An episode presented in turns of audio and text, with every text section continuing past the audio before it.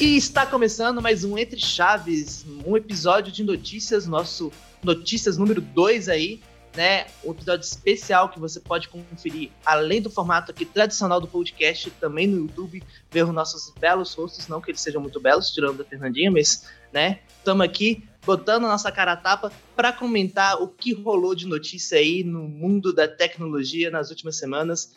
Estou aqui com os meus parceiros Jota e Fernandinha. Como que vocês estão, galera? Tudo bem, tudo bem. Você, Fernandinha, tudo bem por aí também? Tô ótima também. Bora lá. Bora lá, então, sem mais delongas. Vou começar aqui com a notícia que estava na boca do brasileiro reclamão, que foi a queda do Facebook no dia 4 de outubro, né? E, por consequência, todos os serviços que utilizavam ali, é, serviços comuns na, da grande empresa Facebook, então, a saber, Instagram e WhatsApp também foram afetados. O famigerado Zap Zaps, Zip Zopperson.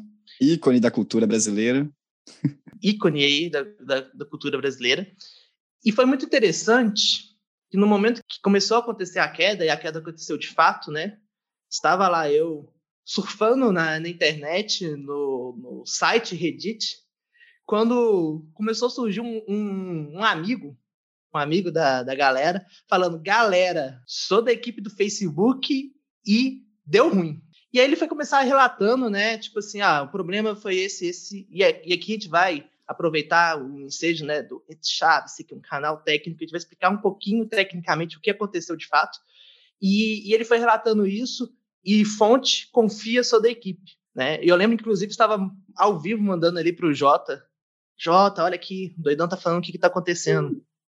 Quando de repente o perfil dele foi deletado. Que loucura! E aí, né, ficou aquela dúvida: será que dona Facebook falou para de, de, de ficar no Reddit e vir trabalhar? Ou se era tudo um grande fake, né? Ah, podia ser um cara causando também. É, né? é um grande é, fake, é. o cara inventou. É. Mas, é, a, com o tempo, outras pessoas começaram a analisar o problema, né?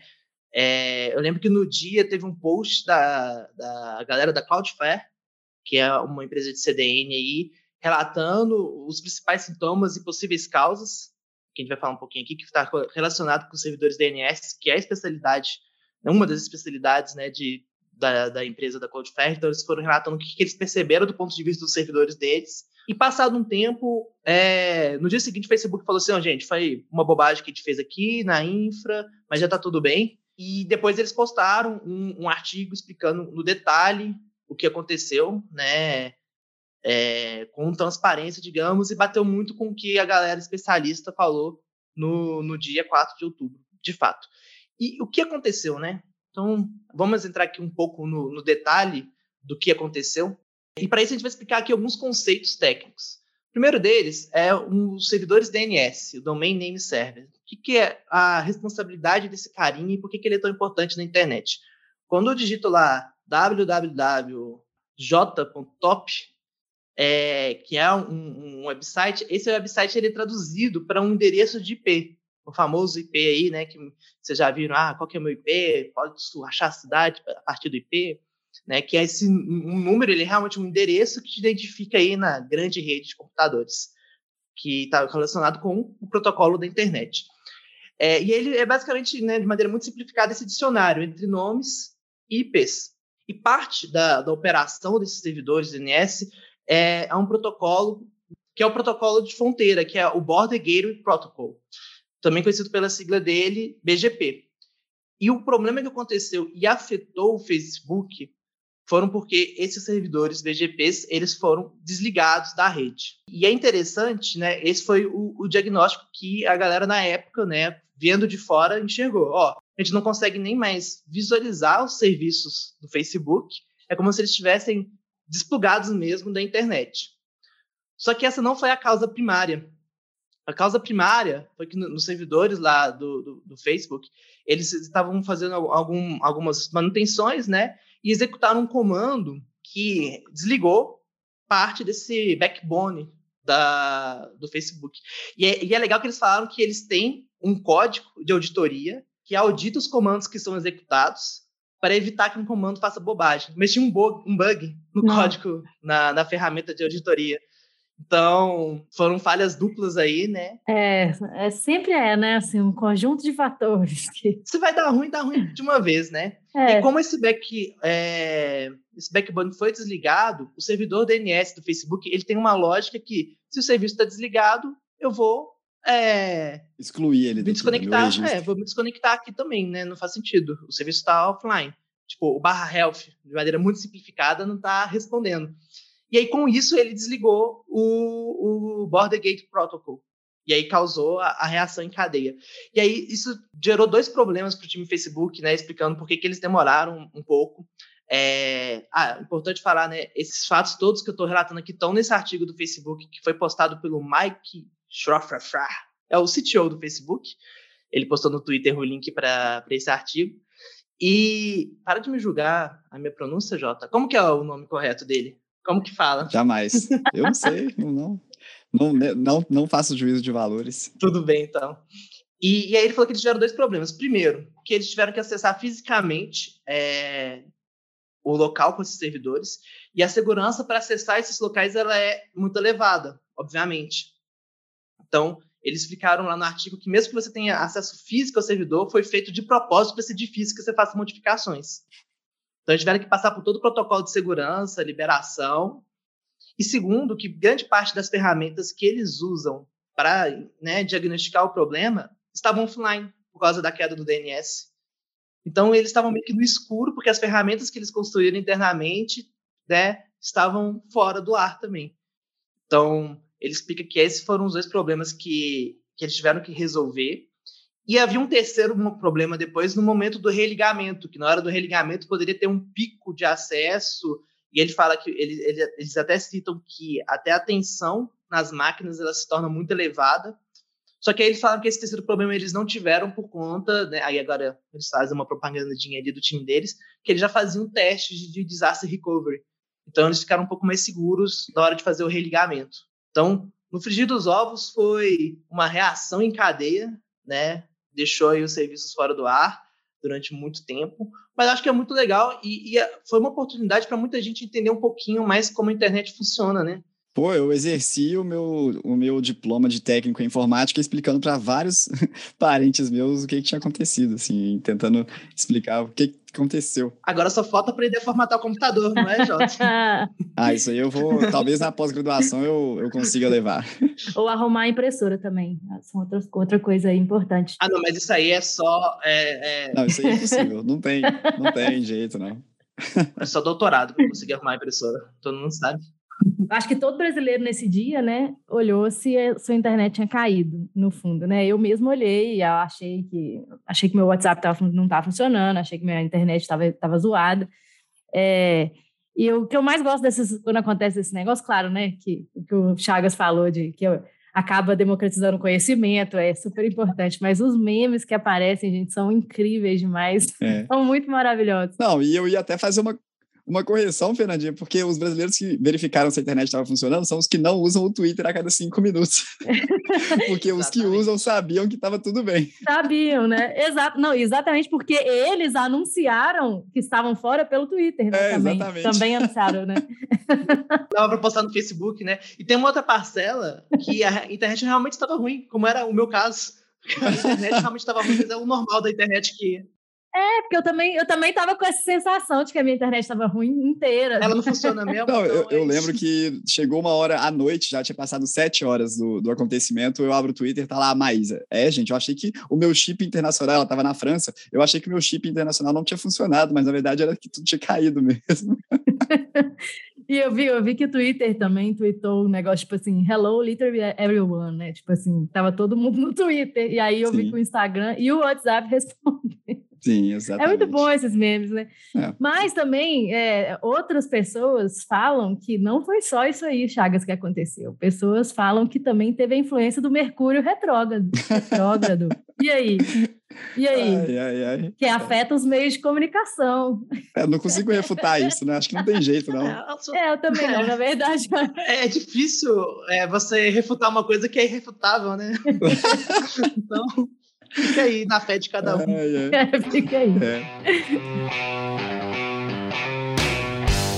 Mas passado o Mercúrio retrógrado, nem só de más notícias viveu e caos viveu o pessoal de TI nesse último mês, né? A gente teve o Apple Event aí acontecendo mais recentemente, no qual foram anunciadas máquinas que eu pessoalmente achei incríveis e eu nem sou tão fanboy da Apple assim, na verdade, né? Então a Apple anunciou, dentre outras coisas, é, novos MacBooks Pro, que aí estão vindo com novos chips M1 deles, né? Há alguns meses atrás já houve a, o lançamento de produtos com o chip M1, que é um chip com arquitetura diferente dos x86, então é um chip que a própria Apple desenvolveu do zero, é, que usa uma arquitetura ARM e destroçaram todos os benchmarks que havia, né, de processamento, seja para é, coisas web, seja para processamento de vídeo, vídeo é, processamento de imagem, enfim, assombrosa a performance e também aliada com a eficiência energética dos processadores.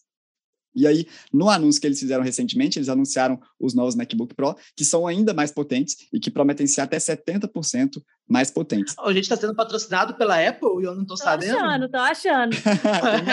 Se tiver, me avisa, porque eu não tô não, viu, Chagas? Ué, eu vou botar meu, meu Pix aqui. Não, o Pix, eu vou ter que penhorar o carro, a casa, várias, várias coisas, né? Porque, só para você ter noção, Chagas, o preço lá nos Estados Unidos do mais barato, se não me engano, é 2 mil dólares e o preço mais barato aqui no Brasil chegou a 28 mil reais. Jesus. Então, realmente, acho que se não houver um patrocínio da Apple... Ué, e, e do mais caro? Tra traz informação aqui pra gente. Do mais caro? Mísero 78 é. mil. Ah, tá, tá pechincha. É, tô, vou entrar aqui no site da Caixa agora, vou desistir de é. meu apartamento e comprar um computador. Vou, é, eu só não vou comprar porque eu comprei uma bala ali e desinteirou meu dinheiro. Aí vai dar. é, e esse, é interessante porque esses novos MacBooks Pro, eles são, eu imagino que mais voltados para edição de vídeo, de imagens e coisas que é, exigem muito processamento, especialmente gráfico, né? Porque, por exemplo, para nós que somos programadores, eu acho que o programador mediano, que lida com aplicações mais gerais e que não são muito específicas de um certo nicho, né?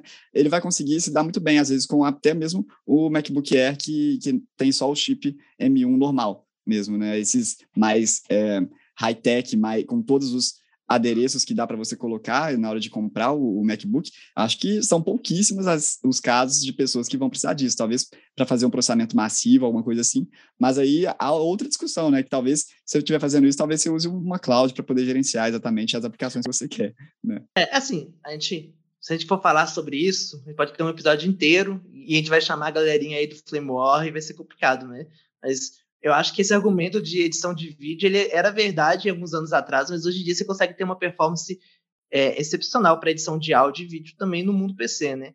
Mas não vamos entrar muito nesse meandro aí, não, porque senão vai, vai a estrada.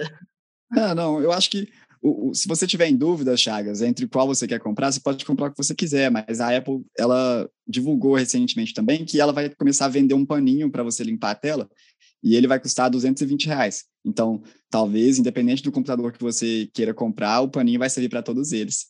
Você pode ter um paninho. Aí, você pode ter só o paninho também, só é. você ter alguma coisa. É, e a, a galera critica a Apple que fica fazendo tecnologia proprietária, plug que só conecta aí no, no MacBook, eles fazem um paninho universal.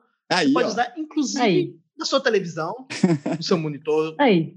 né, no seu celular. Isso a galera não fala. Né? Incrível. Né? Muito democrático. O pessoal passa pano mesmo, né? oh, mas eu tava lendo, eu, eu não sei, não sou usuário de MacBooks, né? Mas é, eu tava lendo que. Como assim você não é rica, Fernando? que os Macs são muito ruins para jogos, assim, e que a galera não tem nenhuma perspectiva que esse, que esse novo aí, caríssimo, seja bom para jogo também. E aí, né? Gastar esse tanto de dinheiro e ainda também não. É, mas não é, ele, ele não é ruim exatamente por causa do, do. E não pode jogar Minecraft. É complicado. É, a performance é boa, mas o computador não é voltado realmente para gaming, né, atualmente. Mas talvez isso mude no futuro. Acho que tem, tem chances, vamos acompanhar. Vamos acompanhar. Vamos falar agora, então, de uma outra notícia que ela não é tão recente assim, mas eu acho que vale aí a gente conversar um pouquinho sobre que foi a, a edição de uma medida provisória, né, feita pelo presidente Jair Bolsonaro aí, que foi cadastrado sob o número de 1068 de 2021, que modificou o Marco Civil da Internet, né, com a intenção de explicitar direitos e garantias dos usuários nas redes sociais. E essa, essa medida provisória, né, ela se aplica a redes sociais com mais de 10 milhões de usuários e tal, e exclu, excluiu algumas aplicações de trocas de mensagens instantâneas. Mas para todo mundo ficar aqui na mesma página, só para a gente saber né, o que, que é uma medida provisória, é uma, uma norma né, de força de lei que é editada pelo presidente da República em situações de relevância e de urgência. Né? Então, ela tem um efeito jurídico imediato, né? mas ainda assim elas precisam de, de, apreciação posterior pela Câmara, pela Câmara e pelo Senado, né, para virar lei de verdade. E outra coisa importante para a gente saber aqui é sobre o Marco Civil da Internet, né, que foi um projeto que foi votado em 2014, que estabelece alguns princípios também, garantias, direitos e deveres para as pessoas que utilizam né, a internet e os provedores também de internet. E teve nessa né, necessidade dessa lei exatamente porque antes a, a internet era muito considerada como terra de ninguém, né? E, e com essa lei, algumas regras muito básicas de funcionamento foram, foram estabelecidas. E aí, assim, tem alguns princípios importantes, como assim, é, a neutralidade da rede, que é que fala que os provedores não podem tratar pacotes de dados de formas diferentes, né? De colocar velocidades diferentes para, por exemplo, ah, eu não posso dar, meu, eu como provedor de internet, de internet, eu não posso falar que a Netflix se você, você usar a Netflix, você vai ter uma velocidade diferente do que você usar o YouTube, por exemplo. Né? É, também teve um pilar grande dessa, da lei do marco, né, dessa, desse marco civil da internet sobre liberdade, liberdade de expressão, que fala né, que a gente tem a liberdade de pensar e de adotar livremente as ideias, né? mas, a gente, mas é proibido o anonimato. Então, claro, né, eu não posso falar qualquer coisa na internet e o que eu falo, eu, eu preciso me responsabilizar civilmente, né?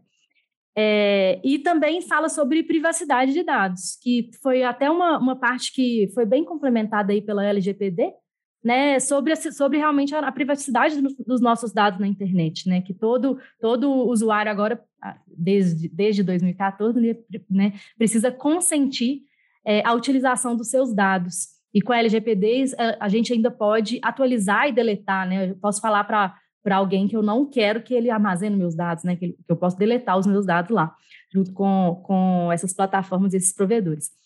É, e outro, outro ponto super importante, né, dessa, desse marco civil da internet é que ele deixa na mão das plataformas a decisão sobre qual conteúdo não são permitidos nos seus espaços. Ou seja, né, por exemplo, é, o Facebook ele não permite que eu publique nudez, mas o OnlyFans, por exemplo, permite.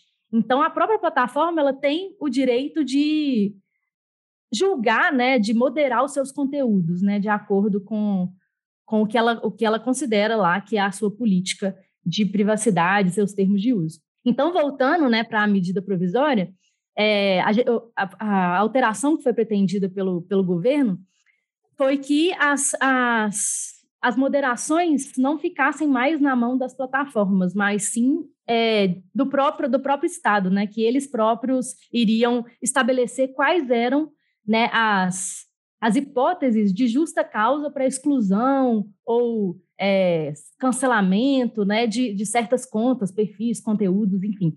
Então, é, essas contas, né, só poderiam, essas publicações, elas só poderiam ser excluídas se elas estivessem de acordo com essas certas justas, justas causas, né? E se não, isso não acontecesse, elas simplesmente não poderiam ser excluídas. E, e aí, né, as redes sociais teriam 30 dias, quando ele colocou em 6 de setembro, né, colocou que as redes sociais, as redes sociais teriam 30 dias para se adequar, né, alterar seus termos de uso e tudo mais.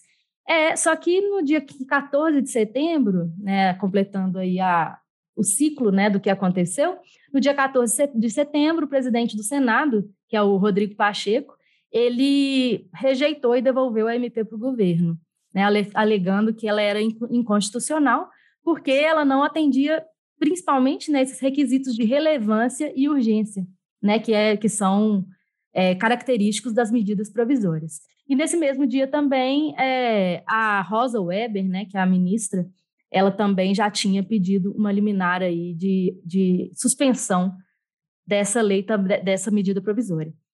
Só que no dia 20 de setembro, o presidente enviou novamente, é, agora, um projeto de lei, né, não mais medida provisória, para o Congresso, que é exatamente a mesma coisa da medida provisória, só que agora vai tramitar pelos, pelo, pela Câmara, né, pelo, pelo Senado e tudo mais, e ainda está na, na Câmara nesse momento, né? Então, com certeza, a gente ainda vai ouvir um, outros capítulos dessa novela, né? De alteração do marco civil da internet, é, de fake news e tudo mais. E, e acho, né, voltando aí falando de fake news, acho que uma coisa mais importante, né, de falar sobre essa notícia é que a interpretação de, por muitos especialistas, né, dessas investidas aí do presidente de tentar subir essa medida provisória era exatamente cercear a liberdade fantasiada de liberdade de expressão, né? Na interpretação da OAB, é, a MP ela visa proibir que as plataformas atuem espontaneamente no, no combate de fake news, né? Visto que esses conteúdos eles não estão nessas hipóteses de justa causa que eu falei. Então, assim, por exemplo, ah, informação lá de desinformação sobre vacina, sobre o, o processo democrático do Brasil, sobre né, o processo eleitoral brasileiro, essas coisas não, não seriam tiradas do ar, né? E isso seria extremamente aí favorável para o governo e para a própria plataforma que o governo faz atualmente, né?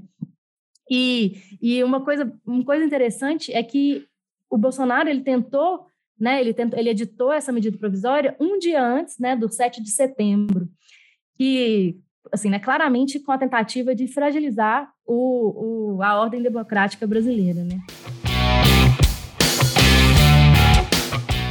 Então, gente, é, por um lado, né, é, tem o, o, presidente, né, o governo, tentando colocar sobre o Estado o fluxo de comunicação né, das, da, sociedade, e por outro, tem, tem defensores né, da administração privada tentando né, é, defensores dessa, dessa falta de transparência também, né, que, que tange aí a exclusão das contas, das publicações e tudo mais. É, então, acho que aqui o, o, importante, né, da gente conversar um pouquinho é assim, e aí, gente, o que, que, vocês acham sobre moderação de notícias, assim? Quem que deveria moderar notícias, quem que não deveria? É, não tem resposta fácil para isso, né? Eu não consigo chegar numa resposta, mas para mim é um pouco claro que esse tipo de movimento vai um pouco diferente de como a internet foi proposta e como ela tem sido tocada até ali o 2014, mais ou menos, quando as empresas de mídia social realmente ficaram muito grandes, né? É, porque a, a, internet, a web, ela veio com essa proposta de ser o mais descentralizada possível para que todos tenham acesso a qualquer tipo de informação, né, a princípio. É, as coisas saíram um pouco de controle com o crescimento da internet e as coisas é, tomaram um caminho um pouco diferente do previsto. Mas, com certeza, é um tipo de medida que busca impor uma certa centralização, né? Seja no caso do Estado, mas uma, uma outra parte do argumento é de que uma centralização na qual o objeto centralizador são as empresas privadas, donas das mídias sociais, também tem aspectos negativos, né? Eu acho que o, o principal para quem está ouvindo com a gente é pensar se isso é compatível com o modelo de internet que deseja para si e para as pessoas próximas, tanto hoje quanto no futuro, porque a gente sabe que na internet tudo fica para sempre. Né? E questionar que também tem esses dois lados, né? Uma centralização estatal e uma centralização por parte da. Não uma centralização, mas sim uma autonomia muito grande por parte de empresas grandes, né? Os grandes conglomerados de, de mídia social, de redes sociais. Então, acho que é uma coisa que todo mundo pensa um pouquinho e chega numa conclusão própria, né? É, eu acho que é um assunto complexo, então vou falar pouco para falar só pouca bobagem. Mas a questão da moderação uh, vem até uma questão anterior, assim, né? Porque por mais a gente tem a filosofia da internet ser aberta, mas as pessoas elas têm que ser responsabilizadas pelos crimes que elas cometem, porque querendo ou não, a internet é uma forma delas se manifestarem no mundo, né? até filosoficamente falando. No mundo da pandemia, a gente viveu, muita gente viveu muito mais no mundo virtual do que no mundo é, da vida real, né? Digamos assim, fisicamente. Tem diferença? Não estava sabendo. O, o que é a vida real, né? Exatamente. Então, é, obviamente, né, existem responsabilidades coisas que estão atribuladas a isso. E aí, quando a gente fala dessa questão é, até da soberania nacional, para mim é muito mais importante uma preocupação que deveria vir até antes da moderação, e a moderação vai ser uma consequência disso, é a gente ser soberano do ponto de vista tecnológico. Então, quando a gente fala de utilização de redes é, sociais de empresas que não são empresas brasileiras, isso já traz uma série de implicações. Então, a descentralização, ela também tem que vir com um, é, uma autonomia, e aí a gente está falando aqui de uma questão estatal, mas uma, uma autonomia nacional, em termos de tecnologia, de aplicações e etc. Então, quando a gente está usando e-mail do Gmail, a gente está sujeito à investigação do governo americano para abrir nossos e-mails, igual aconteceu, inclusive, com a leitura de e-mails de lideranças brasileiras, que deveria ter sido um, um, um grande escândalo e foi só um, uma nota de rodapé na época que aconteceu. Então, eu acho que quando a gente fala desse assunto da moderação, a gente tem que dar até um passo antes. Até a questão do uso da rede social. Você fala assim, ah, você está falando que a gente devia ter a rede social brasileira? Talvez, não sei se é essa a solução. Mas é, é entender é, como que seria de fato é, para conseguir ter esse essa autonomia tecnologicamente falando também, até do ponto de vista, sei lá, está em debate é, há um tempo a questão do, do 5G e etc. Então, eu acho que até do ponto de vista de ciência, a gente tem que ter uma autonomia. E aí, por consequência, vem a questão da moderação, e eu acho que tudo muito baseado na intenção, né? Essa intenção de, desse controle dessa moderação de mensagens que está por trás disso? E aí eu vou me abster de falar para não continuar falando muita bobagem. É, eu achei, achei isso, isso é meio drástico, assim, né? Talvez o que você, você trouxe aí, né? De, da gente ter uma rede social talvez nossa, né? Do Brasil. Mas enfim. É... O Twitter já é nosso. O Twitter e o WhatsApp já são nossos. é, porque ninguém Mas só falta, só falta mudar o CNPJ. Aí, ó. J. Renan, comunista, ele está promovendo aqui que tome os servidores do Twitter. Oh, mas, mas o que eu vejo, talvez, assim, né, que eu acho que está acontecendo no mundo, talvez é até uma, uma, um movimento meio contrário, assim, de até de responsabilizar mais as plataformas pelos seus conteúdos, Sim. assim, né? É, e eu vejo também, inclusive, muitos, muitos. O Twitter mesmo é um, do, um que parece que modera bastante, né? Seus conteúdos. É, mas que tem também uma, uma, uma, força, uma força grande para o Instagram também moderar um pouco mais.